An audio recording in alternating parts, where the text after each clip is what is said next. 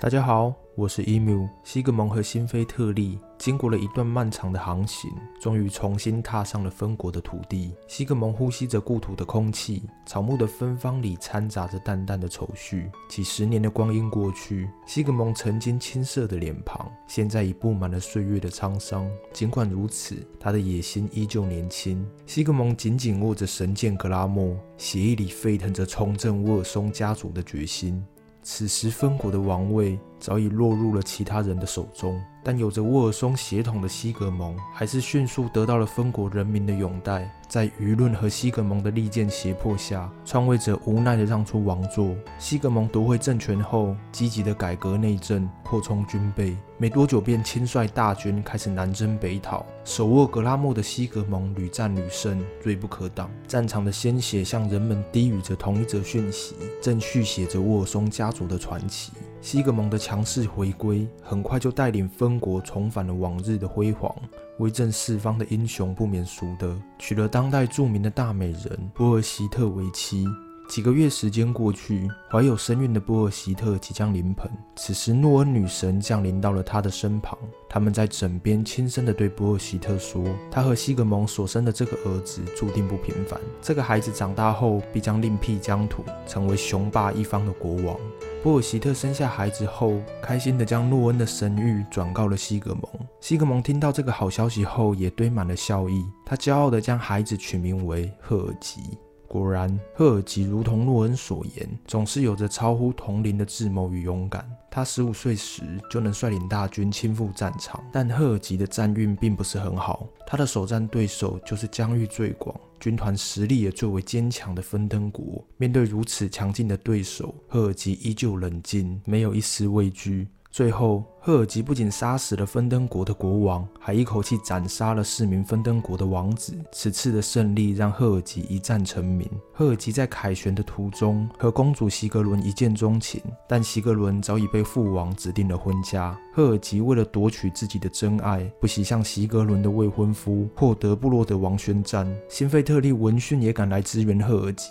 两兄弟华丽联手，此战的结局不言可喻。霍德布洛德最终魂断赫吉剑下，赫吉不仅抱得美人归，还吞并了霍德布洛德的领土。他在众人拥戴下成为了该地的国王。少年赫吉接下了自己的宿命，也应验了诺恩女神的神谕。此战过后，辛菲特利并没有返回分国，而是率领军队继续四处打仗。在这段远征的日子里，辛菲特利邂逅了一位公主，没想到波尔希特的弟弟竟然和辛菲特利一样看上了同一个女孩。一边是继母至亲的家人，另一边则是自己深爱的情人。命运的捉弄令辛菲特利左右为难，他决定用手中的剑掌握自己的未来。于是，辛菲特利找来情敌，决一死战。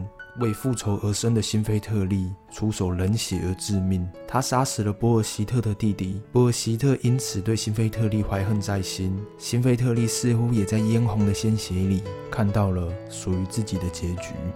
时光荏苒，又过了许多年的时间，辛菲特利终于回到了分国。西格蒙难掩心中的喜悦，立刻出城迎接久未谋面的儿子。然而，波尔希特听到辛菲特利回国的消息，却只是沉默的点点头，笑而不语。西格蒙为庆祝辛菲特利归国，命人精心策办了一场盛大的酒席。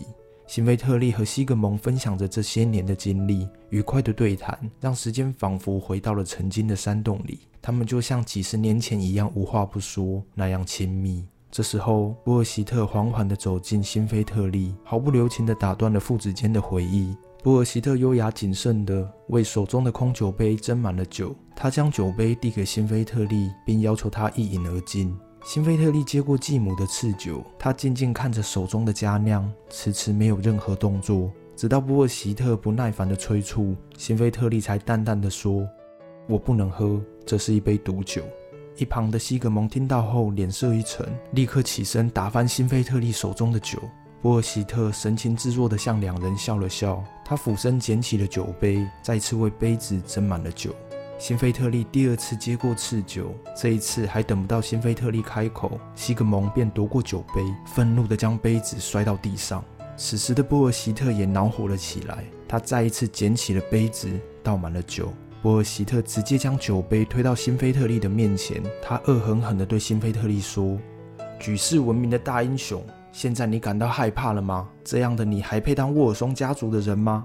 如果你像沃尔松族人一样不怕死，那你应该有勇气喝下这杯酒。听完博尔希特的话，辛菲特利第三次接过酒杯。这一次，他默默地闭上了眼睛。他已经准备好迎接自己的宿命。西格蒙想要再一次阻止，却来不及了。辛菲特利毫不迟疑地将毒酒一饮而尽。辛菲特利清澈的眼睛瞬间暗淡下来。他和西格蒙的对话还没有结束，却再也没有机会继续了。西格蒙眼睁睁看着辛菲特利死去，没有任何言语能形容此刻他悲痛的情绪。西格蒙静静地抱起辛菲特利的尸体，漫无目的地朝着王宫外走去。西格蒙就这样走了很远，直到一条大河挡住他的去路。他疲倦地望着云雾缭绕的河面。就在这时，他看到了似曾相识的身影，一位身着深蓝色斗篷的老翁，正划着一艘小船朝西格蒙靠近。老翁巨大的身形令西格蒙惊讶不已。随着距离越来越近，他也看得越来越清楚。乌鸦不停在老翁的身旁盘旋，西格蒙的目光聚焦在了老翁右眼的空洞。突然，一个低沉的声音划破了宁静。老翁询问西格蒙是否需要渡河。西格蒙迟疑片刻后，恭敬地对眼前的老翁说。我们需要，必须麻烦您了。老翁告诉西格蒙，这艘小船一次只能带一个人过河。于是，西格蒙将辛菲特利放上了小船。老翁随即带着辛菲特利穿过了河面的芦苇。当西格蒙起身再次望向河面，却发现刚才的云雾已经消散不见，空荡荡的大河除了潺潺的水流声外，就如同剔透的水晶一样纯净清晰。西格蒙看着远方，心情终于平静了下来。他回到王宫后，立即放逐了波尔希特。波尔希特也在不久以后抑郁而终。沃尔松家族的天空永远有着吹不散的阴霾，但辛菲特利的离去并没有让西格蒙的意志消沉，他依然是人民爱戴的贤明君王。神秘的老翁即将再次出现，这一次他将会带来什么样的消息？